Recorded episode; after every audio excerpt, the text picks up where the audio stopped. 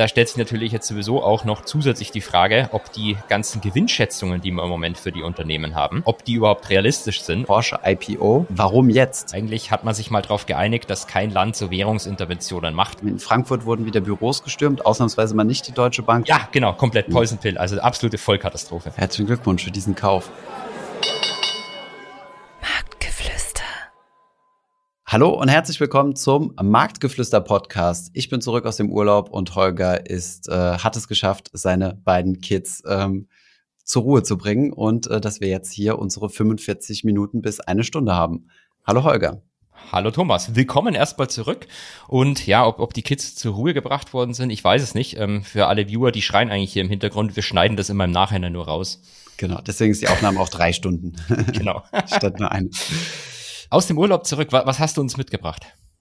Äh, oh, äh, ja, jetzt überrumpelst du mich. Ich habe ja eine Story mitgebracht. Wie versprochen, habe ich die gepostet. Ich habe dich auch extra drin getaggt, um sicher zu gehen, dass du sie siehst. Ich war begeistert. Ich war wirklich begeistert. Ja, wir haben es deswegen nicht früher gepostet, weil für diejenigen, die die Story nicht gesehen haben, kurze Zusammenfassung. Äh, ich war etwas neben der Spur, sagen wir es mal so. Es klingt fast so, als wäre ich leicht betrunken gewesen. Das ist aber der Sauerstoffmangel und das wollte ich unbedingt in einer Vorstory klären. Nicht, dass die Leute denken, okay, der dreht jetzt völlig am Rad. Ich fand es vor allem ähm, schön, wie, wie Bergsteigermäßig du da gekleidet warst, mit der Mütze, mit dem Zehn-Tage-Bart. Da, da hätte man eigentlich fast ein Meme noch draus machen können, irgendwie. Ja, ja. Ähm, Markt 2020. Ja, genau. Ich habe schon, äh, ich habe schon gedacht, irgendjemand wird das auf jeden Fall screenshotten und äh, aber zum Glück nicht. Die Leute haben scheinbar andere Sorgen aber es ist, ist also ich habe es so. gescreenshottet und habe es schon fast vorbereitet. Ah, ich hab, okay. bin aber nicht mehr dazugekommen, dir es zu zeigen. Na gut, dann haben wir ein Podcast-Cover für, wenn es mal noch weiter bergabwärts geht. Dann ersetzen wir das. Ja, und äh, unser Bergführer wollte unbedingt mit in der Story sein. Äh, hat er quasi drauf bestanden. Der war ja voll äh, quietschfidel und hat richtig äh, Energie und Power gehabt. Für den ist es ja gar kein Problem gewesen. Während ich äh, und meine Frau wir richtig äh, äh, gelitten haben. Aber wir sind um, also du stehst, du kannst dir so vorstellen, das Basecamp ist auf 4700 Meter. Du stehst um Mitternacht auf, äh, frühstückst dann, gehst um 1 Uhr morgens los und um 6 Uhr morgens, 6.30 Uhr geht die Sonne auf und dann bist du so ziemlich nah am Peak dran. Du willst beim Sonnenaufgang oben sein, deswegen. Genau, genau. Okay. Das ist mental auch ziemlich wichtig. Und bei minus 15 Grad musst du dich halt so anziehen. Aber das ist ja eigentlich, wenn man jetzt versucht, das Ganze so auf die Realität zu übertragen, eine sehr positive okay. Sache, oder? Ja, weil, ähm, wo hast du gesagt, das Basecamp war bei 4700 und dann ging es ja. noch höher. Der, genau. Das Alltime High vom S&P ist doch auch irgendwie bei 4700 oder 4800, oder? Ja, okay, gut. Das heißt, ich müsste auf jeden Fall eine Limit Order setzen bei 5890 war es, glaube ich ähm, weil das ist ja dann das absolute All-Time-High. Höher geht's ja dann nicht, zumindest nicht in Afrika. Also wenn du jetzt die, die Parallele ja. zum Kilimanjaro ziehst. das, ist, das ist vermutlich dann sowas wie bei den Lottozahlen. Wenn man sein Geburtsdatum wettet beim Lotto und du setzt halt deine Limit-Buy-Order oder deine Limit-Sell-Order dann je nachdem bei der bei der Höhe des Basecamps. Wobei ich muss ich muss gestehen, ich habe gerade Unsinn erzählt. Ich habe gerade nachgeguckt. Also bei 4.800 war man nicht ganz und bei 4.700 glaube ich auch nur knapp. Okay, gut, okay, das ist aber ein Detail. Es gibt auch noch Camps darunter. Also vielleicht kann ich damit können wir damit noch noch deine Ehre retten. Also wenn, wenn, wenn man äh, guckt, was die Banken mittlerweile sagen, dann brauchst du ja das Camp jetzt eher bei 3600 oder so für, fürs Year-End-Target. Das Gute ist, wir sind bei 1,8, glaube ich, los und alles andere machst du halt an Metern. Und wir haben so, also es dauert ja sechs Tage, ne, der Anstieg. Echt? So lang? Ja, ja, deswegen sah ich auch so verwahrlost aus. Also keine Dusche, keine äh, nichts halt, ne? nur warmes Wasser. Aber wir waren mit einer Gruppe von zehn Leuten, die uns quasi begleitet haben. Sieben Träger, zwei mhm. äh, Bergführer und ein ähm, Koch. Und ihr beide? Und wir beide, genau. Sonst niemand. Nur für zwei Leute. Also Ach, sonst niemand. Cool. Das ist, äh, also es ist aber verpflichtend dort, ne? Also das ist ein Naturschutzgebiet und die wollen ja. äh, da die lokale Wirtschaft und so weiter. Also wenn jemand nach äh, Tansania reisen will, gerne Bescheid sagen. Ich kenne da lokale Agenturen, womit ihr wirklich zu 100 Prozent äh, vor Ort unterstützt. So ein bisschen komisches Gefühl, weil wir haben halt die Hälfte vorher, also wir haben den Preis vorher bezahlt und dann schickst du so ein paar tausend äh, US-Dollar an eine Western Union Bank nach Afrika. Mhm kein so gutes Gefühl im Bauch, aber schlussendlich hat alles geklappt. Alles das Angebot gelaufen. hast du nicht über Instagram bekommen oder dass sich ja jemand angeschrieben hat? Das war irgend so ein Prinz, ich weiß nicht. der, der, Prinz von Tansania. genau, genau. Nein, aber es hat wirklich sehr, sehr gut geklappt und äh, großartiges Team. Sehr schön, sehr schön. Und was, jetzt muss ich trotzdem was fragen. Was hast du da jetzt am Alltime High für dich und den Markt raus, rausgezogen? Ja, ich habe mich natürlich hingesetzt und lange überlegt. Das ist viel zu kalt. Also viele Leute vergessen auch dort Bilder zu machen, weil die halt so durch den Wind sind und sagen, okay, gut, jetzt runter. Und sagen, ja, Moment, äh, du musst jetzt erst noch ein Bild machen. Äh, von daher muss ich gestehen, ich habe über Finanzen nicht so viel nachgedacht. Aber ich habe zumindest dran gedacht, ich hatte zwei Ziele. Ziel Nummer eins war diese Story machen. Das mhm. war ganz wichtig. Ich hätte es fast vergessen. Ziel Nummer zwei war ein Stein vom Gipfel mitnehmen äh, für meine Mutter. Das, das wollte sie. Und mir hast du keinen mitgebracht. Der habe ich keinen mitgebracht. Nein, aber ich schulde dir noch ein T-Shirt, das habe ich noch im Hinterkopf. Message received. Die Story kannst du ja, äh, war quasi für dich. Ah, sehr schön. Da, da habe ich mich auch wirklich sehr, sehr gefreut. Äh, auch wenn ich keinen ETF-Sparplan machen konnte. Aber es war auch das erste Mal seit, glaube ich, Firmengeschichte, dass ich eine komplette Woche ohne Internet war. Also ohne Verbindung. Das stelle ich mir äh, eine wesentlich größere Herausforderung vor, als auf den Berg raufzugehen. Ja, geht. Aber dann weißt du ja gar nicht, wo dein Portfolio stand die ganze Zeit. Ach, das weiß ich sowieso nie. Also ich gucke ja super Entsetztes Schweigen auf meiner Seite. Wirklich. Aber ähm, ja, ich gucke ja super selten rein, aber hatten wir ja schon mal. Hatten wir schon mal, genau. Vielleicht noch kurz, also ähm, Genau, äh, wollte dir noch ein Lob aussprechen, dir und Markus natürlich. Eure Folgen waren echt großartig gewesen. Ich habe äh, wie so ein Junkie, wir sind ja später nach, nach Sansibar eine Woche entspannen ähm, und das Internet war grauenhaft und ich musste permanent diese Spotify-Page reloaden. Ich weiß nicht warum. YouTube wird problemlos gestreamt mit, leicht, mit, mit schlechtem Internet, aber Spotify war Katastrophe. Und deswegen musste ich hundertmal den Podcast aktualisieren, aber ich habe tatsächlich beide Folgen durchgehört bekommen und sie waren sehr, sehr großartig. Da laufe ich jetzt ganz rot an. Ich dachte schon, dass ich Ärger krieg, weil ich ja den Markus als ein Upgrade vom Thomas bezeichnet habe. Ja, genau, das war der einzige Part, der nicht gepasst hat. Und eine Korrektur, bei uns fliegt niemand raus, der aktive Fonds äh, handelt. Wenn du das Portfolio von An, von unserer Executive Assistant äh, kennen würdest, die übrigens auch hier die Flüsterstimmen eingesprochen hat für diesen Podcast, äh, dann, dann wird dir ganz anders. Da sind noch ganz andere Dinge drin. Noch ganz andere Dinge als aktive Fonds. Ja, dann ja. Würde ich gerne in deinem nächsten Urlaub dann mit Anja den Podcast mit ansprechen. Der adäquatere Ersatz. Genau, von daher, die, diese Richtigstellung musste sein und äh, ja. Die Wochenhighlights. Dann habe ich aber jetzt eine schlechte Nachricht für dich. Mhm. Du bist in den Urlaub gegangen. Ich glaube, da waren wir alle noch gut drauf. Jetzt bist du zurückgekommen und jetzt ist die Stimmung, glaube ich, katastrophal. Mhm. Ja, das habe ich so empfunden. Also im Team hat mir jeder gesagt, Mensch, du bist so gut drauf. Ich habe so, so Tanzvideos gezeigt, wo wir mit unseren Teams, äh, im, also mit dem Team im, äh, in den Bergen getanzt haben und Kilimanjaro gesungen und, äh, und dann komme ich zu, und zurück und, und du guckst in die Börsenlage rein und irgendwie ist da so nicht so eine gute Stimme. Heute Morgen habe ich mit einem Unternehmer gesprochen äh, im Bereich Indexing, also so Indizes baut und war auch nicht so positiv gestimmt, so für die, für die Makrolage. Und ja, was ist da los? Also erstmal äh, wundert es mich nicht, dass du gut drauf warst, weil du hast ja eine Woche oder drei Wochen sogar nicht ins Portfolio geschaut. Ja. ähm, haben wir ja vielleicht gleich auch nochmal, wenn wir zum Thema Aktuelles sprechen. Also ich glaube, so die, die grundsätzliche Hoffnung, die wir im Sommer hatten, nämlich dass zumindest in den USA sich die Inflationsentwicklung stabilisiert, mhm. vielleicht sogar ein bisschen nach unten geht und das dann zur Folge hat, dass die Zentralbank den berühmten Pivot vollziehen kann. Also einfach mhm. nur ein cool Sprech ähm, von Zinserhöhungen, hört mal wieder auf und irgendwann senkt man dann wieder. Mhm. Diese Hoffnung hat sich scheinbar im Winde zerstreut und jetzt ist wieder jeder traurig. Ja, äh, ich habe auch äh, ein absurdes Interview irgendwie mit Joe Biden gesehen, wo er gefragt wurde, guck mal, wir sind, äh, ich weiß nicht, ob es CNBC war, wir sind gerade in einer Hochphase der Inflation, Katastrophe und so weiter. Und er hat ganz cool gesagt, ja, ja, aber wir, sind, wir haben ja weniger Inflation als im Vormonat.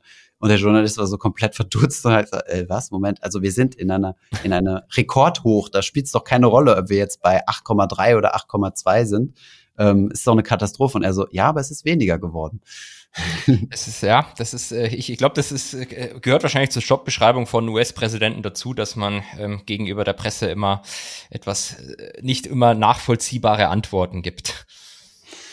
Ja, in Deutschland haben wir jetzt äh, ein paar Pakete verabschiedet. Habt ihr in der letzten Folge drüber gesprochen? Oder es ist geplant, weitere Entlastungen zu haben?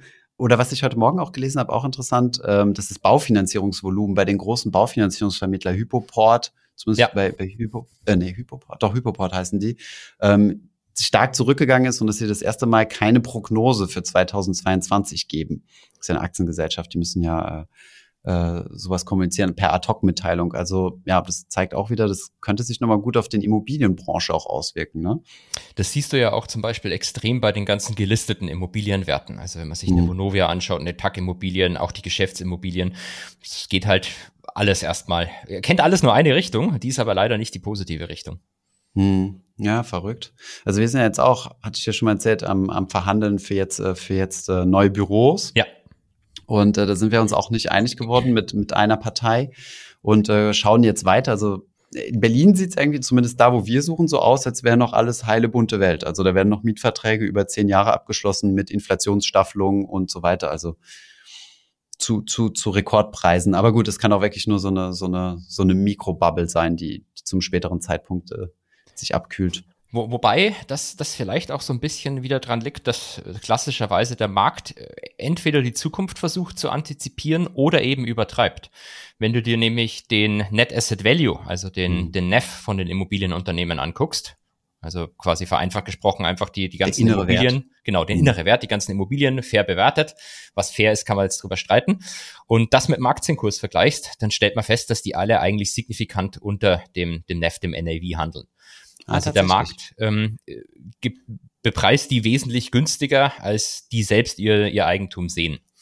Und das hm. kann natürlich jetzt zwei Gründe haben. Entweder, weil der Markt das richtig einschätzt, dass die Immobilien entsprechend noch deutlich nach unten gemarkt werden. Beziehungsweise was, was auch wohl teilweise der Fall ist, dass die, die Frage ist immer, welchen Zinssatz benutzt du, um den Net Asset Value von so einer Immobilie auszurechnen. Mhm. wenn du dann natürlich noch veraltete Zinssätze benutzt, was gerade im Alternative Space beim paar gelisteten Fonds wohl der Fall ist, mhm. dann kommst du natürlich auf viel höhere Werte, als ähm, in der Realität vielleicht gegeben sind den Discount-Zins, den, genau, den genau. bekannten. Ähm, okay, interessant. Ähm, die, eine Frage ist ja auch, wann werden diese Immobilien bewertet? Also du kannst ja nicht jede Woche oder jeden Tag einen Gutachter hinschicken und sagen, wie viel ist es heute wert, wie viel ist es heute wert, sondern ja. da gibt es ja auch gewisse, gewisse Abstände. Ähm, weißt du zufälligerweise, in welchen Abständen das gemacht werden muss? Weil es wäre auch interessant zu wissen. Ähm, wenn jetzt zum Beispiel das letzte Gutachten äh, neun Monate her ist oder so, dann kann es ja sein, dass die Immobilie auf dem Papier schon deutlich weniger wert ist. Ja, absolut. So, so ein Problem hast du natürlich auch. Ich kann da jetzt aber ehrlich gesagt gar nicht sagen, ob die das auf Quartalsbasis machen, ob die das auf Jahr, also wahrscheinlich mindestens auf Jahresbasis. Ähm, mhm. Ähm, es gibt teilweise US-Firmen, die machen das auf auch Monatsbasis, dass sie so ein, so ein NRV ausgeben. Ähm, ich weiß aber ehrlich gesagt gar nicht spontan, ähm, wie das bei den deutschen Firmen ist. Was man aber sagen muss vielleicht, weil das, was viele Leute vielleicht nicht wissen, ähm, weil in, in, in den BWL-Vorlesungen in der Buchhaltung lernt man ja irgendwann mal, glaube ich, dass du ähm, deine Assets zum Kaufpreis bewerten musst. Also wenn du eine Immobilie kaufst, dann ist die halt auf der Bilanz zum Kaufpreis. Das ist ähm, tatsächlich äh, nicht zwangsläufig so bei den größeren Immobilienunternehmen, die eben nicht nach HGB bilanzieren. Da kannst du das zum, ja, zum Marktwert im Prinzip bewerten. Also so eine Markt-to-Market-Bewertung hast du und dann buchen die natürlich in Jahren, wo es gut läuft, riesige Hochmarkings, also riesige mhm. Gewinne, einfach nur, weil sie sagen, das ist jetzt Mehrwert. Und äh, die Befürchtung ist halt jetzt, dass ähm, die entsprechend die nächsten Wochen, Monate ihre Immobilien weiter runtermarken müssen. Dann mhm. haben die halt weniger ähm, Assets bei gleichbleibenden Schulden. Und dann könnte es wohl sein, dass so ein paar Immobilienunternehmen da in sogenannte Bond Covenants reinlaufen. Also dass mm. du bei, bei Fremdkapital, auch bei Bankkrediten, denen halt versprochen hast, dass dein Verschuldungsgrad im Vergleich zum aktuellen äh, Marktwert der Immobilie nicht über x Prozent steigen darf. Wenn die Immobilie jetzt aber weniger wert wird, dann steigt dein Verschuldungsgrad. Und dann mm. könntest du gezwungen sein, Immobilien zu verkaufen zum Beispiel vielleicht nochmal Bank Covenants erklärt, weil sonst kriegen wir wieder gesagt, äh, Podcast ist so gut, aber ich verstehe nur die Hälfte. äh, wenn du eine, wenn du einen Bankkredit abschließt, und das geht ja genau dasselbe wie für Anleihen, kann man ja jetzt mal ja. gleichsetzen. Ähm, Covenants sind nichts anderes als Bedingungen. Also wird quasi reingeschrieben, du darfst einen Verschuldungsgrad von maximal x Prozent haben, bezogen auf den unterliegenden Wert, also den zugrunde liegenden Immobilienwert beispielsweise. Und wenn der Immobilienwert weniger wert wird, deine Schulden aber stabil bleiben, dann bedeutet das, dass du deine Schuldenquote reißt, also darunter fällst und dann gibt's Ärger. Also genau. Also Ärger im Sinne von, äh, was gibt's denn da alles? Also können wir ja gleich nochmal drüber sprechen, wenn wir über LBOs sprechen.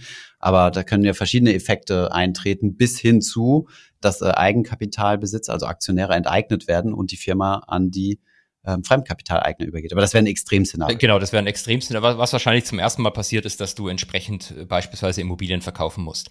Und das machen ja auch schon viele von den äh, großen Immobilienfirmen. Und das ist immer ganz witzig, weil das wird dann immer groß in der Presse gefeiert, per Pressemitteilung, wenn sie das getan haben, weil die dann immer sagen, hey, wir haben hier wieder einen Immobilienblock verkauft und der Wert, zu dem wir den verkauft haben, ist genau der Wert, mit dem wir die im Moment im Buch bewertet haben. Schaut, unsere Buchwerte sind real.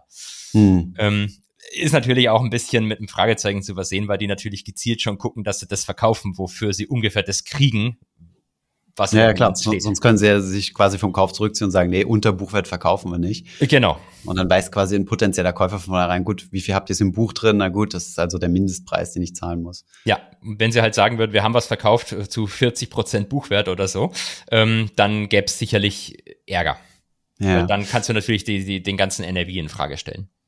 Was ich jetzt mitgekriegt habe, also im Rahmen unserer Bürosuche, ist, mhm. ähm, dass ich, äh, also bei den Vertragsverhandlungen, wie gesagt, für ein Objekt, ähm, haben wir die einfach nicht drauf festgenagelt bekommen, dass wir das Büro so eingerichtet bekommen, wie wir es gerne hätten. Also es ist jetzt ein Rohbau. Wir haben es da mit einem Architekten zusammengesetzt, der uns das quasi alles so gezeichnet und zusammengestellt mhm. hat, ähm, wie wir es gerne hätten, ähm, mit viel Glas halt, ne, so wie es halt so ein bisschen moderner ist. Und die so, ja, gibt Glas, Lieferungsschwierigkeiten und so weiter. Wir können euch nicht garantieren, dass es bis dann und dann da ist. Hab ich so, ja gut, aber wir brauchen das ja schon irgendwo garantiert im Mietvertrag oder dass wir dann halt keine Miete zahlen. Aber wir mieten ja keinen Rohbau an und dann hast du halt irgendwann so, ja, sorry, Supply Chain, ihr müsst jetzt weiter im Rohbau arbeiten.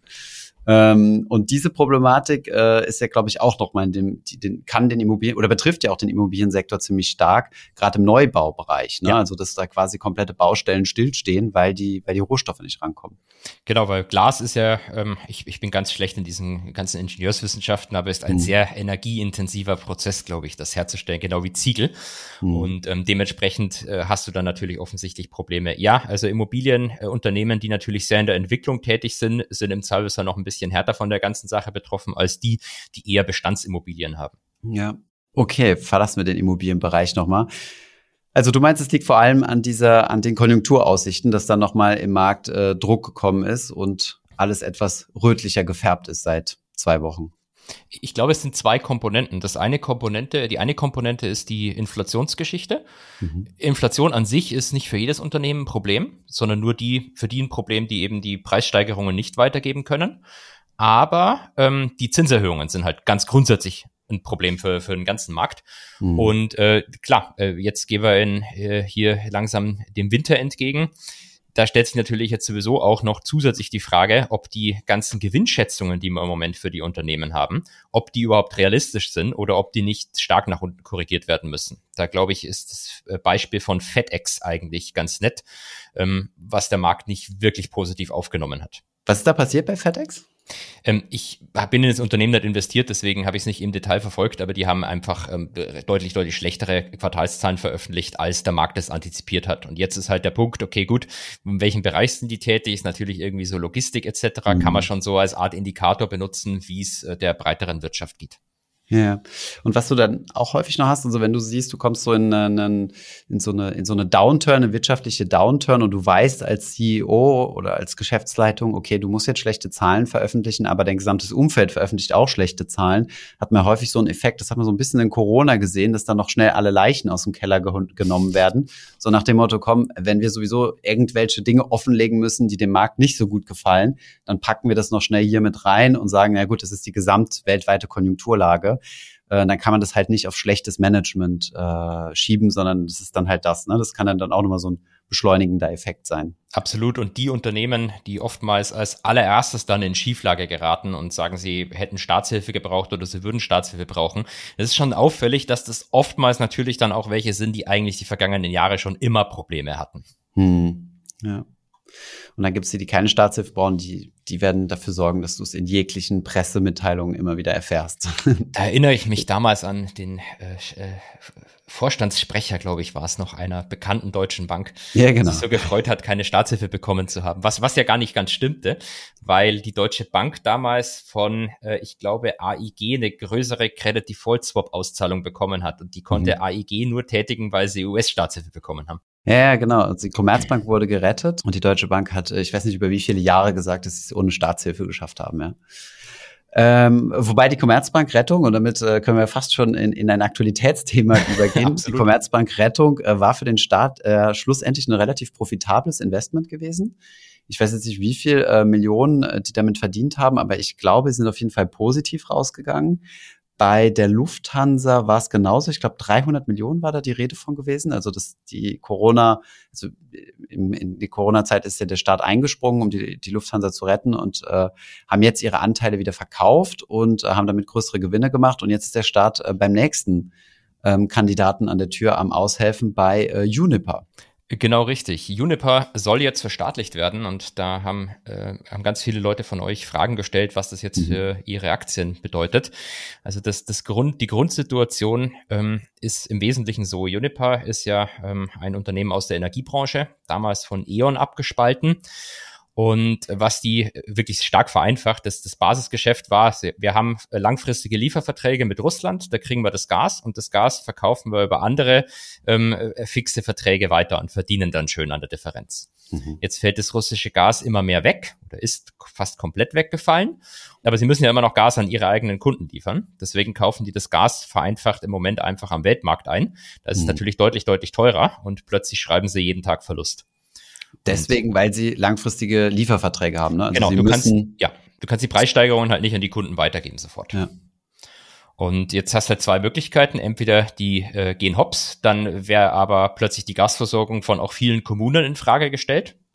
Und die zweite Möglichkeit, die, für die man sich jetzt entschieden hat, ist eben, dass der Staat da als Retter einspringt, weil dann ganz vereinfacht gesprochen, dann können die so viel Verluste machen, wie sie wollen.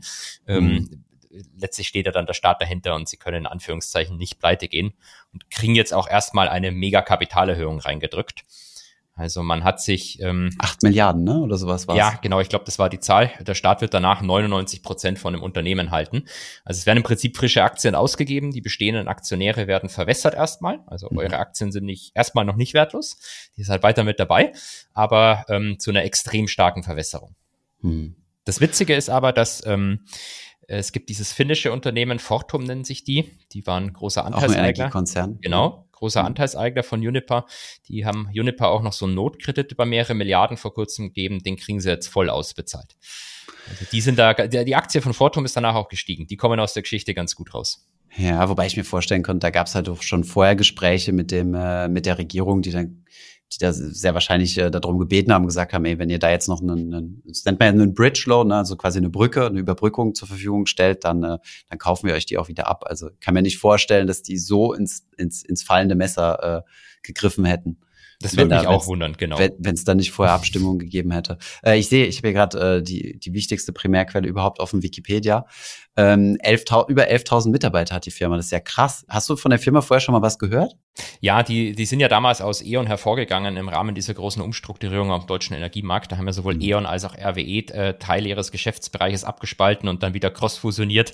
Müssen wir mhm. eigentlich fast mal eine eigene Folge machen. Muss ich mir vorher auch nochmal einlesen. Ist ein paar Jahre her. Ja, schon krass. Also und, und ähm, wir haben jetzt die Historie, äh, also bei der Commerzbank und bei Lufthansa hat, die, hat der Staat Geld verdient. Meinst du, bei Uniper lässt sich da noch irgendwas verdienen oder ist das reines, äh, oder ist quasi die Rettung von Uniper eigentlich nur indirekt eine Subventionierung an die deutschen Gaskonsumenten? Also ich, ich, ich kann es mir fast nicht vorstellen, dass du damit großartig noch was verdienen willst. Ich meine, super long-term weiß es niemand, aber mhm. bei der Lufthansa war es ja, glaube ich, so irgendwie klar, dass das ein vorübergehendes Problem ist. Ja. Ähm, hier ist es, die Energiefrage ist hoffentlich auch ein vorübergehendes Problem, aber ich weiß nicht, wie lange das dauern wird, bis dieses Problem vorübergehend ist. Und es gibt ja auch andere Investments, wo der Staat sich nicht so gut verhalten hat. Also da fällt mhm. mir immer die, das tolle Tübinger ähm, äh, der tolle Tübinger Biotech-Konzern CureVac ein. Mhm. Ähm, wir sind, glaube ich, immer noch im Plus, trotz der, des, des katastrophalen äh, Kursverlustes, aber der Staat hat, glaube ich, bis heute nicht verkauft. Äh, was man auch sagen muss, die haben aber auch in Biontech investiert, oder? Also ich glaube ehrlich gesagt nicht. Nee, müssen wir nochmal recherchieren. Sagen wir in der nächsten Folge. Ich schreibe es mir, ich schreib's mir mal auf.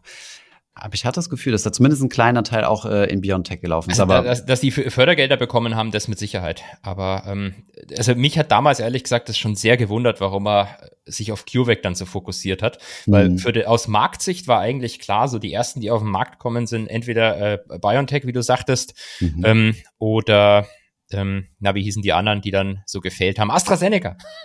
AstraZeneca, ja genau. Haben wir da auch investiert als Staat? Nee, nee, nee, aber ähm, das war damals wurde halt groß diskutiert, wer, wer so, wird die erste Firma wer, sein, wer die ein Produkt auf den Markt bringt, genau. genau. Und da hat eigentlich niemand, äh, zumindest im internationalen Bereich, da hat eigentlich niemand irgendwie CureVac im Kopf gehabt. Und da hat doch Trump hat doch noch versucht, da so eine so eine unsaubere Aktion zu machen und irgendwie irgendwo zu investieren und zu sagen, dafür liefert ihr aber exklusiv in die USA zuerst oder so. War das bei CureVac oder ja, war das bei BioNTech? Das war bei CureVac, aber das, das war ah. halt das Geile. Das war irgendwie nur deren Story, weil das hat sich als Fake News rausgestellt. Ach, also ehrlich? Also das, das, hat irgendwie die ganze deutsche Presse berichtet und dann hat sich, ähm, ich glaube, der Head vom Hop Family Office, also Dietmar Hopp ist ja ein großer CureVac-Anteilseigner, der Aha. hat sich dann, glaube ich, geäußert, dass es nicht stimmt und die CureVac, äh, der CureVac-Vorstand hat sich auch geäußert, dass diese Story nicht stimmt.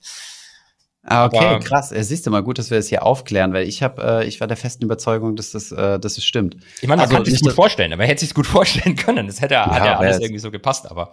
Uh, talking about Trump, äh, er ist jetzt auch gerade, die Staatsanwaltschaft New York ermittelt gerade gegen ihn, ne, dass er sich irgendwie reicher gerechnet hat, als er ist oder so. Aber und, die, ermitteln die nicht schon seit Jahren wegen Dutzenden von Sachen gegen seine Organisation? Aber ja, ich glaube, äh, ich, ich habe das auch mitverfolgt, was du erwähnst. Und äh, ich, äh, ich weiß, ich gesehen habe, ich, ich glaube, die haben 40 oder 60 Zeugen bereits vernommen, wo ich mir dachte, wie krass, also wie viele Leute sind das? Und äh, wo wir gerade im, in der Kategorie Skandale sind, äh, bei in Frankfurt wurden wieder Büros gestürmt, ausnahmsweise mal nicht die Deutsche Bank, sondern KPMG. ähm, hast du das mitgekriegt? Nee, das habe ich tatsächlich nicht mitbekommen. In, äh, Cum-Ex. Cum, ich wollte gerade sagen, let me guess, Cum-Ex wahrscheinlich. Genau, genau, Cum-Ex. Und da äh, gab es, es gibt ja einige schöne Meme-Kanäle auf äh, auf, auf Instagram, ich glaube bei Papas Kreditkarte oder bei Hedgefonds, ich glaube es war Papas Kreditkarte, der hat Screenshots gepostet von DMs, von Leuten, die dort arbeiten, die gesagt haben, äh, wir werden hier gerade geradet, ist krass, die stellen hier alles auf den Kopf. Wo ich mir dann manchmal denke, ähm, ist das überhaupt noch zielführend? Weil heutzutage muss doch alles digital sein. Also ich kann mir jetzt nicht so vorstellen, dass da jetzt die Polizei reinkommt und die finden da so ordnerweise so schwarze Ordner, wo drauf steht, bitte nicht öffnen, illegale Machenschaften, oder? Ich habe keine Ahnung. Ich war leider noch nie an so einem du Race beteiligt. ja. ja, der Messerturm wurde noch nie, äh, hat man noch nie von gehört, dass da die Polizei mal rein ist. Das stimmt. In Frankfurt. noch nie von gehört, genau. noch nie von gehört. Ja, Nein, immerhin Spaß. bessere PR. Aber wir haben ehrlich gesagt, vielleicht, wenn wir beim aktuellen sind, noch, noch zwei Dinge, die, die. Wollte ich gerade sagen, die liegen dir auf dem Herzen. Genau, die liegen mir wirklich sehr auf dem Herzen. Also auf der einen Seite hatten wir ja ähm, Zinserhöhung am mhm. Mittwochabend. Mhm. Die Federal Reserve hat 75 Basispunkte erhöht, was vom Markt erwartet worden ist. Es werden auch weitere Zinserhöhungen erwartet. Das war auch keine Überraschung, aber der Markt preist für die nächsten Monate so ein bisschen mehr Zinserhöhungen, sage ich mal, als er vorher gepreist hat. Aufgrund der Inflation? Äh, ja, und aufgrund des, was Herr Paul gesagt hat. Also er hat einen mhm. Satz gesagt, der war tatsächlich sehr bemerkenswert. Also wenn sich jemand den angucken möchte, diese Pressekonferenz ist auf YouTube überall einsehbar. Bloomberg hat einen Reporter da gehabt, Michael McKee heißt er. Der hat mhm. so im, sag ich mal, in der zweiten Hälfte, vielleicht so im letzten Drittel seine Fragen stellen dürfen. Und es ging um die, unter anderem um die Frage, Zinserhöhungen werden oder Zinserhöhungen auf der einen Seite, ja, okay, aber wir haben ja auch einen sehr starken Arbeitsmarkt. Und mhm. die Gefahr, die immer besteht, ist, dass so eine Lohnpreisspirale beginnt. Also ja. wegen der hohen Inflation wollen die Leute mehr Lohn dann haben die Unternehmen höhere Kosten, erhöhen die Preise noch mehr und dann kommst du in so einen selbstverstärkenden Effekt rein. Ja. Und er hat da, da Paul darauf angesprochen. Dann sagte Paul, ähm, also auf Englisch natürlich, ähm, der Arbeitsmarkt ist stark, das stimmt, und der ist wahrscheinlich zu stark. Und eigentlich mhm. bräuchten wir einen weniger Wachstum und einen schwächeren Arbeitsmarkt. Er mhm. würde selbst niemals wortwörtlich sagen, dass wir mehr Arbeitslose brauchen, aber eigentlich ist es das, was man braucht. Wie geil. Es, es war, ich, ich, ich habe ehrlich gesagt erstmal gestockt, ähm, dass er das so deutlich ausspricht, weil das offensichtlich ja, ja schon die Strategie der, der Zentralbanken jetzt ist, aus, äh, sage ich mal, fast schon reiner Verzweiflung, dass man jetzt die Nachfrage einfach drückt, weil gegen Lieferketten und Energie kannst du halt nichts machen, aber du kannst die Nachfrage zumindest durch Zinserhöhungen drücken. Aber mhm. dass er das auch so, so, so deutlich schon sagt, ähm, war bemerkenswert, fand ich. Ja, das mit dieser Arbeitsmarktproblematik ist auch äh, tricky, ne? Also ich, es, es gibt ja keinen Unternehmer, mit dem ich derzeit spreche, der mir sagt, Hiring einstellen? Nee, das ist gar kein Problem bei uns, sondern wirklich alle strugglen ja Personal zu finden. Und das geht ja äh, also auch in Sektoren wie zum Beispiel äh, Gastronomie oder wir ja. haben es ja gesehen an den Flughäfen und Co. Ähm, da kann ich mir auch nicht erklären, ähm, ja, was ist da der Zusammenhang mit der Zentralbank? Wie kann die den Arbeitsmarkt regulieren? Die Idee ist einfach nur durch Zinserhöhungen wirst du ja letztlich irgendwo das Wirtschaftswachstum abschwächen. Du machst die ja. Financial Conditions, also die Beispiel die Refinanzierungskosten von Unternehmen teurer. So dass und weniger dann, geheiert werden muss. Genau, wird weniger geheiert oder es werden Leute entlassen. Da hörst du ja auch, ich glaube von Meta hatten wir es jetzt vor kurzem gehört. Sie haben es nicht mhm. äh, Entlassungen genannt, aber sie wollen die Workforce irgendwie reduzieren. Klarna ähm, wieder. Oder Klarna. Zum zweiten Mal zum zweiten Mal schon. Da mhm. wird nicht nur der, der Market Cap, die Bewertung reduziert, sondern auch die Workforce. Mhm. Also das ist letztlich, man kann es wahrscheinlich schon ein bisschen so vergleichen, du, ähm, du hast gezieltes Inflationsproblem, vor allem in bestimmten Sektoren. Du knallst da aber jetzt mit der Bazooka einfach auf alle gleichzeitig drauf, mhm. weil du es halt schwer von aus Zentralbanksicht gezielt machen kannst. Mhm. Und das, das hat dann dafür gesorgt, dass es quasi äh, zu, zu diesen Negativreaktionen am Markt kam, weil wenn, wenn diese 0,75 äh, Prozent äh, ja sowieso antizipiert waren, dann sollte das ja eigentlich für keine große Bewegung sorgen, oder? Wir haben ja genau. schon über mehrere Folgen hinweg über das, das Thema gesprochen. Genau, also die, die 0,75 Prozent, die waren jetzt nicht das Problem, ähm, aber das, das Wording, das letztlich eben nahelegt, also die, die, die Hoffnung vom Markt war halt, wenn es dem Arbeitsmarkt irgendwann zu schlecht geht, dass die Zentralbank dann sagt, okay, wir haben ein duales Mandat, Inflation mhm. und Vollbeschäftigung sind unsere beiden Ziele in den USA. Ja. Ähm, bei der EZB ist es nicht so, aber in den USA schon. Und deswegen konzentrieren wir uns vielleicht mehr auf den Arbeitsmarkt und akzeptieren halt irgendwie, dass Inflation länger braucht, um runterzukommen. Aber mhm. das hat Herr Paul relativ deutlich gesagt, dass er das nicht tun wird. Und mhm. das hat dem Markt überhaupt nicht gefallen. Ja, krass, ne? Was, äh, Im Endeffekt geht das ja dann auf die Kappe von Bloomberg, ne? Oder beziehungsweise von einem Journalisten, der da äh, die, die, den, den richtigen Trigger gefunden hat. Michael McKee, großartiger, großartiger Typ, dem höre ich wirklich immer sehr, sehr gern zu. Ah ja, okay. Du bist ja äh, tief, tief drin in dieser Thematik. Ja, und die, die zweite Sache, die ich vielleicht noch loswerden möchte, ist ähm, Japan, weil das in der, äh, in der deutschen Presse so gefühlt fast gar nicht vorkam. Die mhm. haben seit, seit sehr, sehr langer Zeit mal wieder eine Währungsintervention gemacht.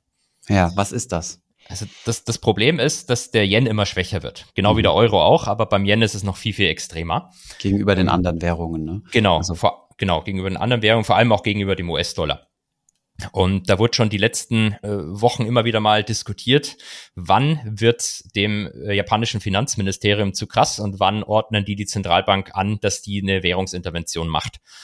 Und äh, 145 war das Level, das vor ein paar Tagen dann äh, im Markt rumgegeistert ist. Mhm. Und tatsächlich, als der äh, Dollar-Yen-Kurs über 145 gegangen ist, also ein mhm. schwächerer Yen bedeutet das in dem Fall, ja. ein Dollar sind 145 Yen, mhm. ähm, haben sie eine Währungsintervention gemacht, was im Prinzip bedeutet, ähm, sie verkaufen ähm, US-Dollar, mhm. kaufen dafür Yen. Genau, die haben relativ viele US-Dollar-Reserven. Die sind tatsächlich, glaube ich, sogar der größte mittlerweile Staatsanle ausländische Staatsanleihenhalter in, von US-Schulden mhm. ähm, und verkaufen eben US-Dollar, kaufen Yen dagegen, um den Yen zu stärken und den US-Dollar zu schwächen und haben dann so den Wechselkurs wieder unter 145 gedrückt.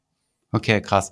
Aber das, ähm, wie, wie läuft sowas in der Praxis ab? Also wird sowas quasi angekündigt und direkt umgesetzt? Weil sonst würde der Markt ja sowas antizipieren und dann kannst du ja ein direktes, äh, direkte Profite mitmachen. Du machst das und danach sagst du, du hast es gemacht. Also so, plötzlich, okay. plötzlich fällt der Wechselkurs, mhm. äh, irgendwas ist passiert und dann stellt sich der, ähm, ich weiß gar nicht, ob der Finanz, war? genau, der Finanzminister oder sonst wer hin und sagt, also wir haben jetzt gerade interveniert. Naja, okay. Kurzzeitig gab es dann auch die, das Gerücht, dass die EZB mitgemacht hätte, aber das hat sich äh, wohl als nicht wahr herausgestellt. Haben Sie es explizit gesagt, dass es nicht, äh, also mitgemacht im Sinne von US-Dollar verkaufen, um Yen zu kaufen? Äh, oder Euro, Euro. Euro, äh, okay. Weil die haben, wir haben ja letztlich ein ähnliches Problem, auch wenn es nicht so stark ist. Und das Interessante ist halt, eigentlich darfst du sowas nicht. Eigentlich hat man sich mal darauf geeinigt, dass kein Land so Währungsinterventionen macht, weil sonst äh, könnte ja jedes Land so versuchen, den Wechselkurs immer so zu steuern, wie man es haben möchte. Ähm, ja, das setzt voraus, dass du genug äh, Währungsreserven hast. Also das setzt voraus, ja. dass du genug Dollar hast. Ne? Äh, wenn du deine eigene Währung stärken willst, dann brauchst du Dollar, die du dann verkaufen kannst. Genau. Mhm. Aber wenn du deine eigene Währung schwächen willst, das geht eigentlich immer. Also mhm. kannst deinen den Yen kannst du ja als japanische Notenbank unendlich oft generieren. Mhm. Ähm, also Dollar äh, kaufen und Yen verkaufen, das ist immer möglich. Yen schwächen geht immer, aber stärker machen deine eigene Währung geht nur, wenn du entsprechende Währungsreserven hast. Genau. Mhm. Und warum haben sie es dann doch gemacht, wenn man sich darauf geeinigt hat, dass man es nicht mehr so macht? Weil die Lage bei denen einfach dramatisch ist. Und dann gesagt, komm.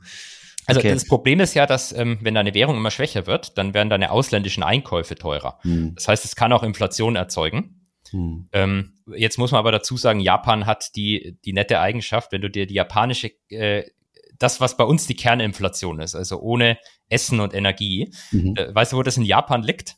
Nee. Bei 1,6 Prozent. Ja, die, die wollen ja Inflation. Ne? Also wir, wir haben ja uns mal auch ein spezielles Video zum Thema Japan gemacht. Die wünschen sich ja eine höhere Inflation. Ne? Von daher. Genau, wobei natürlich jetzt 1,6 ihr Ziel ist irgendwie 2. Äh, Dementsprechend, mhm. da, da näherst du dich schon langsam äh, dem an. Und wahrscheinlich haben die Angst, dass die halt in eine ähnliche Situation reinkommen, ähm, wie wir alle. Ach so, bevor sie auf der 2 sind, fangen sie also jetzt schon mal an abzubremsen. Genau, weil du hast jetzt so eine Bewegung zumindest nach oben, die wahrscheinlich die langsam nervös macht. Und ah, vielleicht, ah, ja, okay. wenn jemand jetzt von unseren Hörern googelt nach japanischer Inflation und nicht diese 1,6 äh, findet, die ich gerade behauptet habe, äh, hm. äh, oder sind es 1,8, weiß ich nicht, aber unter 2 auf jeden Fall, dann Vorsicht, ähm, äh, in, ja, äh, in Deutschland gibt es die Inflation und die Kerninflation. Also die hm. Hauptrate und dann ohne Essen und Energie, dann ist Kern. Und in Japan gibt's auch die Hauptrate, die Kerninflation und tatsächlich auch die Kernkerninflation. Mhm. Wenn, wenn du Essen, ohne Essen und Energie haben willst, dann musst du in Japan auf Kernkern schauen. Ah, okay. Aber die, die du genannt hast, ist die normale die Kern. Kern. Nee, das ist die Kernkern. Ach, also die, Kern, das ist die, das, okay, was man okay, am ersten mit unserer Kerninflation vergleichen kann. Und was Aber wird dann noch, noch mehr entkernt? Ach so, das ist dann äh, äquivalent zu unserer Kerninflation. Genau, im ersten Schritt lassen die nämlich in ihrer Kerninflation Energie noch mit drin und nehmen mhm. nur Teile von Essen raus. Und wenn du ja. dann Energie und Essen ganz raus haben willst, dann brauchst du die Kernkern. -Kern. Okay. Was ist die Logik dahinter? Warum nimmt man Energie und Essen Keine raus? Achso, das weiß ich schon. ich dachte, du fragst mich, warum die zwei Kernkerns haben.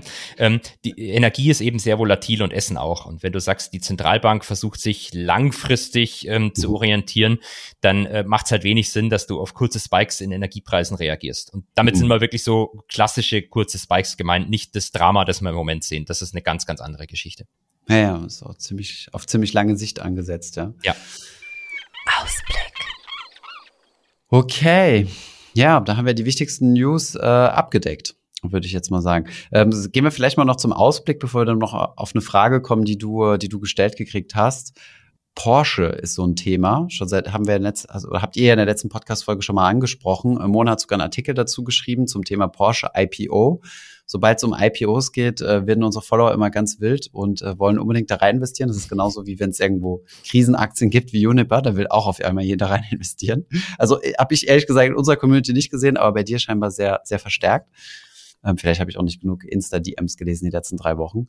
Und äh, ja, wie, wie siehst du den Porsche IPO? Ist das was, wo ich auf jeden Fall mitgehen muss oder? Also ähm, ich, ich kann dir natürlich keine persönliche Anlageempfehlung geben. Mhm. Ich werde nicht mitmachen. Ähm, dann sind wir uns ja da einig. Jetzt bin ich auf deinen Grund gespannt. Also ich glaube, ich mache grundsätzlich nicht an IPOs mit. Ja, selber Grund. Ich kaufe grundsätzlich keine Einzelaktien, von daher. So. Nein, ähm, ja, wir, wir hatten ja eben schon ein bisschen spekuliert, was so, was so die, die weil derzeit ist IPO ja relativ äh, eine, eine rare Buchstabenkombination, die man nicht so viel hört. Ähm, denn normalerweise sind ja IPOs eher in so Börsenhochs, äh, ja. dass sie dort stattfinden. Da muss man sich so ein bisschen die Frage stellen, warum will Volkswagen jetzt unbedingt Porsche äh, ist ja keine 100% Verkauf, ne? Die gehen ja nicht 100% an die Börse, sondern weißt du, wie viel Prozent es sind? Es sind aber auch nur die Vorzüge, die an die Börse gehen. Ne? Ah ja, okay. Du hast recht. Es gehen 25 Prozent der Vorzugsaktien an die Börse. Und die Vorzugsaktien sind 50 Prozent der Porsche-Aktien. Das heißt, äh, 25 Prozent von 50 Prozent sind 12,5? Ja, 12,5 Prozent. Ich bin ganz schlecht im Kopfrechnen. Ich tippe mal schnell mit, aber ich glaube, du hast recht. Ich habe äh, ich, ich hab hier so eine Infografik, die in unserem Artikel drin ist. Teleprompter. Ich habe ge, ich hab geschummelt. Nee, aber äh, ja, schon interessant. Das heißt, äh, selbst wenn Porsche sehr, sehr, also äh, groß ist, äh, werden die trotzdem sehr wahrscheinlich in keine Indizes mit aufgenommen, weil die Schwelle ja ist, dass du mindestens, glaube ich, 30 Prozent äh, Free Float haben musst, oder? Du hast heute Morgen mit dem Indexunternehmer telefoniert. Da überfragst du mich jetzt. Stimmt, stimmt. Habe ich nicht, nicht genug gefragt. Äh, bin ich nicht genug reingegangen. Aber sie ähm, werden ja indirekt drin sein, weil die, äh, es gibt ja schon Porsche im DAX. Die Porsche SE. Ja, die Porsche SE Holding die eigentlich die VW-Anteile hält. Und die werden ähm, ein, ein äh, ich glaube, 25 Prozent plus eine Aktie von den Porsche-Aktien dann halten. Also okay, ja, dann habe ich mich mit meiner Rechnung, glaube ich, vertan. Also dieser Baum sieht folgendermaßen aus. Porsche AG, 50 Prozent Stammaktien, 50 Prozent Vorzugsaktien und die 50 Prozent Stammaktien sind zu 75 Prozent von Volkswagen und zu 25 Prozent der Porsche SE. Genau. Okay, okay. Ja, gut. Oder 25 Prozent plus eine, da sichert sich dann die Porsche-Familie über ihr Porsche SE Investitionsvehikel oder holt sich besser gesagt ihren Porsche zurück, den sie ja bei der äh, äh verfehlten Übernahme 2008, 2009 abgeben mussten. Genau, ja, können wir vielleicht auch noch drauf eingehen. Wir haben eben ganz kurz im Vorgespräch, äh, waren wir uns unsicher, wann das stattgefunden hat. Also im Jahr 2008, ich, ich, ich habe gar nicht so geglaubt, dass es 2008 war, weil es ja voll die Finanzkrise war, aber kurz nachdem es halt so hart gecrashed ist, hat ja Porsche, also eigentlich der kleinere Automobilhersteller, versucht, den größeren Volkswagen zu über, über, übernehmen und äh, ist da auch dran gescheitert. Es war eine große Schlacht, ne? Das, das war spektakulär. Also Porsche hatte da heimlich die ganze Zeit schon VW-Aktien gekauft und die VW-Aktie ist gestiegen und ganz viele Hedgefonds dachten, das hat keinen fundamentalen Grund, die shorten wir jetzt. Mhm. Und dann kam irgendwann, ich glaube im September oder so, hat sich dann Porsche vor die Presse gestellt und gesagt, also wir haben jetzt 50 Prozent der VW-Aktien, der Stammaktien mhm. und wir haben noch über Optionen den Anspruch auf 25 Prozent irgendwie plus eine. Also wir haben eigentlich 75 Prozent plus eine Aktie. Und jetzt waren ganz viele Leute, hatten sich die halt geliehen, um die zu verkaufen, also klassisches Short-Selling. Hm. Das Problem ist, jetzt gab es gar nicht mehr so viele Aktien, weil Land Niedersachsen ja auch 20 Prozent gehalten hat. Und dann mussten die ganzen Leute ihre Shorts schnell covern, sich eindecken und haben wie beim Gas jetzt das letzte verbleibende Gas, die letzten verbleibenden Volkswagen-Stämme versucht zu kaufen. Und plötzlich ist Volkswagen von irgendwie 200 Euro auf über 1000 gesprungen innerhalb von einem hm. Tag. Wertvollstes Unternehmen der Welt. Ja, das ging, hat sich ja über ein paar Wochen gezogen, glaube ich. Und dann genau, die letzten Tage ging es, also als dieser Short Squeeze war, ging es ja dann richtig, äh, ja. richtig to the moon. Ähm, und woran ist das dann schlussendlich gescheitert? Ich glaube, ähm, Porsche ist einfach die Kohle ausgegangen, um, äh, um die Optionen auszuüben, oder? Ja, die hatten ähm, sich entsprechend verschuldet, um diese Anteile zu kaufen. Und die Idee war, sobald du 75 Prozent plus eine hast, dann machst du einen Beherrschungsvertrag und kommst an das Cash von VW ran und kannst deine Kredite zurückzahlen. Ah, schön. Das Problem ist, es gab da dieses Niedersachsen-Gesetz, das äh, bei, bei Volkswagen ist dann die einzige Firma, da brauchst du nicht 25 Prozent plus eine Aktie für eine Sperrminorität, sondern es reichen 20 aus. Und die hm. hat zufällig Niedersachsen. Das war eigentlich, hat das äh, vermutlich gegen Europarecht verstoßen und der Gamble von Porsche war, dass die EU-Kommission dieses ähm, Gesetz kippen wird. Die hatten hm. dann aber wegen Finanzkrise andere Sachen zu tun und dann hat es zeitlich alles nicht mehr geklappt und die Übernahme ist gescheitert. Und äh, Porsche ist ein bisschen in Cash-Schwierigkeiten geraten und wer hat ausgeholfen? Volkswagen und hat im großzügigen Gegenzug einfach Porsche geschluckt. Genau, die haben dann die, äh, den Autobauer der, bekommen, der jetzt an die Börse wieder gehen soll. Und äh, im Gegenzug hat die Porsche SE Volkswagen bekommen. Also eigentlich, es war total witzig. Also Porsche, der Autobauer wurde von Volkswagen gekauft, aber mhm. die SE, die Holdinggesellschaft, hat dann Volkswagen-Aktien bekommen. Der Familie Porsche, ne? Genau, von Porsche und Piech, genau. Porsche Piech, genau. Ja. Da könnte man eigentlich äh, eine Netflix-Serie dazu machen, glaube ich. Stimmt, stimmt, müssen wir mal machen. Ja, wir, wir, wir reißen das immer so im, im Schweinsgalopp an, aber ähm, ja, sonst müssen wir uns auch, sonst müssten wir uns auch tiefer nochmal, zumindest ich mich nochmal tiefer in das Thema reingoogeln. okay, und jetzt äh, die Porsche, der Porsche Autobauer geht jetzt an die Börse mit äh, 25 Prozent der Vorzugsaktien. Und, und du kannst zeichnen bis, glaube ich, zum 29. September oder zum 28. September. Ist es denn offen für Privatanleger? Weil meistens ja. heißt es ja immer, man kann zeichnen und so weiter, aber als Privatanleger kann man erstmal gar nichts und muss du, warten, bis gehandelt wird. Du, du kannst tatsächlich mitmachen. Du kannst bei ein paar von den bekannten deutschen Online-Brokern zeichnen. Die Frage ja. ist halt, ob du wirklich was kriegst am Ende. Und was man so hört, ist das ziemlich überzeichnet. Also die mhm. Wahrscheinlichkeit, mhm. dass Privatanleger groß Aktien bekommen, ist eher niedrig. Deswegen mache ich auch heißt, es sind mehr Leute, die kaufen wollen, als Aktien da sind. Genau. Und deswegen mache ich bei sowas auch nie mit, weil wenn alle Institutionellen die Aktie haben wollen, kriegst du als Privatanleger eh kaum was. Mhm. Und wenn niemand sie haben will, dann, dann kriege ich was, aber dann ja. ist es wahrscheinlich kein guter IPO. Adverse Selektion. Ja, genau richtig. Und äh, da gibt's auch noch sogar, da gibt's so ganz tolle Sachen. Ich war nie im IPO tätig, aber da gibt's ja so ganz tolle Sachen wie so eine Green Shoe Option und sowas. Also IPOs sind so Sachen, da können die Banken richtig viel Geld verdienen als beratende Banken. Äh, das ist immer sehr, sehr beeindruckend.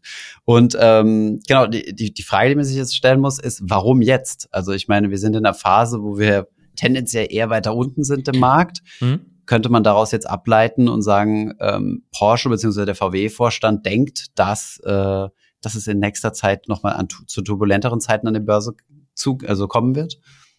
Ja, also klar, das, das, du startest so ein, so ein IPO-Prozess ja sehr long-term. Also als sie den angefangen haben und drüber nachgedacht und den vorbereitet haben, dann haben sie wahrscheinlich nicht gedacht, dass der, der Markt jetzt so katastrophal ist.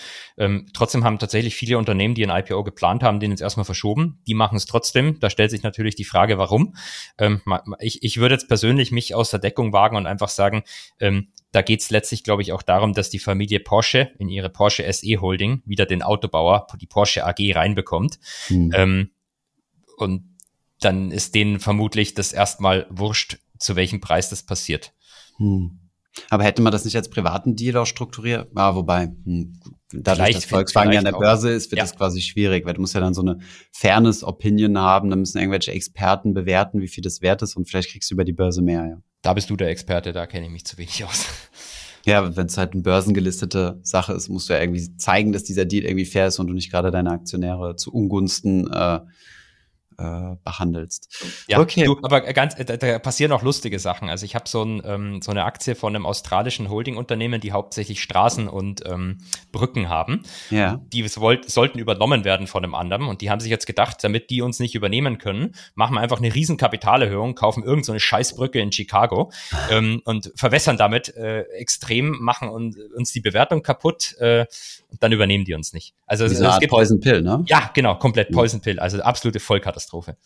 Hm. Und da bist du drin? Da bin ich leider drin, habe bisher nicht verkauft und äh, stehe jetzt vor der Frage, was ich machen soll, wenn ich ein Management in meiner Firma habe, das so ähm, anti gegenüber den eigenen Aktionären handelt. Ja.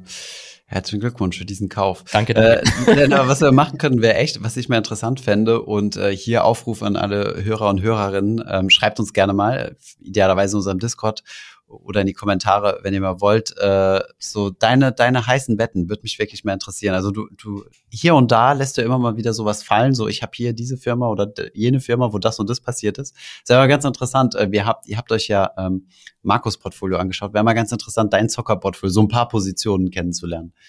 Bist du da Fall, offen für? Bin ich, falls Interesse von unseren Hörern besteht, bin ich natürlich selbstverständlich bereit, da äh, alles, alle Schandtaten mitzumachen. Okay, sehr gut, sehr gut. What the Finance? Dann haben wir hier auf der Liste noch eine, einen letzten Punkt, den, den, äh, den, den du mit äh, beigetragen hast. Äh, du hast gemeint, du hättest eine Frage zum Thema LBO bekommen, ne? Genau, mich hat jemand gefragt, ob ich mal was zu Leverage Buyouts erklären kann. Und dann habe ich mir gedacht, ähm, da kenne ich mich doch gar nicht so gut aus, aber der Experte sitzt hier auf der anderen Seite. Also gebe ich die Frage einfach elegant an dich weiter. Was ja. sind denn LBOs? Äh, kann man übrigens auch gut als, äh, als ähm, also wenn man pra Praktikum, also wenn ihr ein Praktikum in der Investmentbank machen wollt, ist das auch ein Thema, wo man sich gut einarbeiten sollte, weil das kann auch Teil der, äh, der Bewerbungsfragen sein. Von daher jetzt äh, Ohrenspitzen. Äh, wir sind also schon so halb in der Kategorie ähm, äh, Karrierefragen. Nee, LBO ist äh, Lever steht für Leverage Buyout. Also Leverage heißt ja nichts anderes als ein Hebel auf, also ein Hebel, sprich äh, mit Schulden. Und Buyout heißt, ich kaufe quasi eine Firma in der Regel, eine, so eine Firma, die schon an der Börse gelistet ist, die nehme ich halt von der Börse runter und bringe sie wieder privat oder halt ein Unternehmen, was halt ganz normale Aktionärstruktur hat und, und dann quasi von einem äh, Private Equity Fonds gekauft wird. Also darin steckt also schon, wer, wer solche LBOs betreibt. Das sind Private Equity Fonds, die ähm, genau solche LBOs machen. Und ich weiß gar nicht, in welchen Jahren. Es gibt hier sehr, sehr gute, sehr, sehr gutes Buch. Das heißt Gods at War, habe ich, glaube ich, schon mal erwähnt im Podcast, wo es wirklich so um die Geschichte von LBOs ging und ähm, ja, wie das so entstanden ist. Also KKR ist ja einer der ersten äh, Private Equity Fonds überhaupt gewesen, die mit diesen LBOs gestartet sind. Und im Endeffekt kann man sich das eigentlich ziemlich gut vorstellen, wie wenn ihr ein Immobilieninvestment tätigt. Nur das statt ihr, dass ihr eine Immobilie kauft, äh, kauft ihr halt eine Firma. Also man sucht sich ein Unternehmen raus, was gewisse Eigenschaften hat. Beispielsweise, also wichtige Eigenschaften sind zum Beispiel, dass sie einen sehr ähm, kontinuierlichen positiven Cashflow haben, sprich, dass sie Geld verdienen. Also Geld verdienen ist eine, dass die Profitabilität, aber noch wichtiger ist der Cashflow. Mhm. Also, dass sie ähm, jedes Jahr einen positiven Cashflow erzeugen und das auch relativ konstant. Also, es ist für LBO-Models ziemlich wichtig. Das heißt, es gibt so, also weniger in der Tech-Branche als jetzt zum Beispiel im Infrastrukturbereich oder so. Und was dann gemacht wird, äh, dieser Private Equity Fonds, der bewertet diese Firma und, ähm, und kauft diese Firma mit einem möglichst hohen Eigenkapitalhebel. Also ich habe ja gesagt, man könnte das jetzt vergleichen mit so einer Wohnung, wenn ihr jetzt zum Beispiel eine Firma kaufen würdet für, sagen wir, 500 Geldeinheiten, keine Ahnung, sagen wir 500 Millionen, und diese Firma bringt euch äh, 35, ähm, 35 Millionen an Cashflow jedes Jahr, dann würdet ihr auf einen Internal Rate of Return, ich mache jetzt keine Kopfrechnung, sondern habe äh, schon mal eine kleine Excel reingehauen, also auf einen internen Zinsfuß von neun Prozent kommen. Und wenn ihr das Ganze jetzt aber mit Fremdkapital hebelt, also zum Beispiel sagt, ähm, ich zahle nur 30 Prozent selbst, aber 70 Prozent lasse ich mir ähm, als, äh, als Schulden äh, finanzieren von der Bank. Dann habe ich ja zusätzliche Kosten, die ich abziehen muss von diesen 35 Millionen Cashflow. Also ich ziehe dann quasi meine Zinszahlung äh, ab und das, was ich ähm, nutzen muss, um diese Schulden zurückzubezahlen. Dann kann ich aber meinen Return auf 15 Prozent hochhebeln. Also dadurch, dass ich halt Fremdkapital benutze, habe ich halt einen höheren Return. Und das ist im Endeffekt so die Systematik hinter einem LBO, dass ich halt möglichst viel Fremdkapital nutze. Also im Prinzip das, wie du, wie du es gesagt hast, oder wenn, wenn Privatleute Immobilien kaufen, um die zu vermieten, dann machst, hast du ja zumindest in, in guten Zeiten teilweise auch mit 110 Prozent Finanzierung gemacht. Also mit nahezu oder bis gar keinem Eigenkapital, wenn möglich. Genau. Ähm, geht natürlich auch immer mit äh, Risiken einher. Ich hatte tatsächlich äh, mal einen, Fall, äh, auf dem ich dann tatsächlich auch gearbeitet habe, wo ein ähm, Unternehmen auch sehr, sehr stabile Cashflows, langfristige 30-Jahresverträge und so weiter, also wo wirklich sehr, sehr klar war, wie viel Geld da verdient wird, ähm, als äh, also per LBO von einem Private Equity Fonds übernommen wurde. Mhm. Das war in der Phase, lass mich mal überlegen, also da habe ich noch nicht gearbeitet, als, als das stattgefunden hat ich glaube, so vor der Finanzkrise dürfte das gewesen sein, 2005, 6, 7, sowas in die Richtung. Die Banken waren da sehr großzügig, was Fremdkapital angeht. Und somit wurde der Hebel wirklich auf, auf Maximum getrieben, also über 80 Prozent oder so Fremdkapital und nur ein sehr, sehr geringer Eigenkapitaleinsatz. Dann kam es zur Finanzkrise und ähm, die, äh, die Covenants wurden quasi gebrochen, also das, worüber wir eben gesprochen haben. Also Gut, dass die, wir das zufällig am Anfang auch noch erwähnt haben. Genau, zufällig. Und äh, was schlussendlich passiert ist, also long story short, ist, dass die Eigenkapitalgeber, also der Private Equity Fonds, komplett äh, äh, alles verloren haben und die Firma, also dieses Infrastruktur oder dieses Unternehmen, an, äh, an die Banken übergegangen ist. Das heißt, es gab, glaube ich, drei, also so ein Pool von fünf bis sechs Banken, die Eigentümer von so einem Unternehmen waren, was ja eigentlich mhm. gar nicht das Business von Banken ist. Und worauf ich dann später beteiligt war, war diese, diese Anteile wieder loszuwerden. Also dann zig Jahre später. Ah, du bist dann quasi später auf dieses Projekt dazu gekommen. Genau, ich bin später auf dieses Projekt, wo die Banken dann gesagt haben, so, jetzt sind die Märkte wieder so, dass man, dass man das mal verkaufen kann. Und dann wurde das wieder per LBO interessanterweise an einen anderen Private Equity Fonds verkauft. Aber witzig, wie du äh, das erzählt hast, dass Banken dann teilweise eben an Geschäfts, äh, Geschäfte kommen können, die nichts mit einem klassischen Business zu tun hat, haben. Ja, genau. Da gibt es einen Fall von der Deutschen Bank, glaube ich, dass die auch mal so, einen, so ein Casino finanziert hm. haben, das dann an sie gefallen ist. Wobei natürlich in dem Fall hat das Casino schon was mit dem Business von der Deutschen Bank zu tun. Geil. Ich finde es gut, äh, dass du nicht nur noch gegen Goldman Sachs schießt, sondern wir haben uns jetzt ein bisschen ausgeglichen.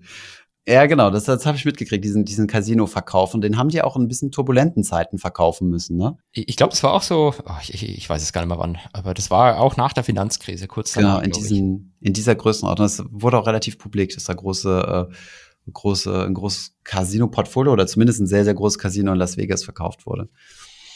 Genau, vielleicht noch mal ganz kurz zu diesem, äh, zu diesem LBO zu sprechen zu kommen. Ich glaube, das war in der letzten Zeit nicht mehr so groß, äh, zumindest in den Medien vertreten gewesen, dass es zu gigantischen LBO, LBOs kam, weil, weil das Geld auch nicht mehr so, so selten ist und Fonds halt, zumindest so habe ich das mal beobachtet, tendenziell höhere Eigenkapitalquoten akzeptiert haben, weil mhm. sie ja das investierte Geld von ihren Investoren auch äh, selbst investieren müssen, also von ihren sogenannten Limited Partners. Ne? Naja, jedenfalls, das ist so die, die Systematik dahinter, ja. Und so, wenn ihr mal LBO-Models machen wollt, um euch vorzubereiten, dann habe ich einen Link für die Show Notes ähm, dann, äh, wenn ihr euch da mal vorbereiten wollt. Aber gibst du den umsonst raus? Ich dachte, sowas kostet 5000 Euro. Ja, aber ich, ich gehe von großzügigen Spenden aus, wenn irgendjemand äh, es ganz weit im Investmentbanking oder Private Equity geschafft hat. Oder das ist nur unser Sales Funnel und das kommt dann später erst noch. genau, genau. Du klickst dann äh, hier kostenlosen Kurs downloaden und dann musst du nur deine Mailadresse eintragen und dann wirst du abgesellt. Genau. Mit äh, Garantie Praktikum Goldman Sachs mit äh, ein Bild von dir mit so Daumen hoch. Sehr seriös dann, wie immer. Sehr seriös, genau. Gibt es noch irgendwas, was ich vergessen habe in dem Bereich? Oder? Nö, ich, ich, ist wie gesagt gar nicht so mein, mein Themenbereich. Deswegen äh, fand ich das hochinteressant, was du mir da erklärt hast. Und wenn äh, die Leute, die diese Frage gestellt haben, da noch ähm, Folgefragen haben, dann lasst uns das auch gerne einfach wissen. Schön.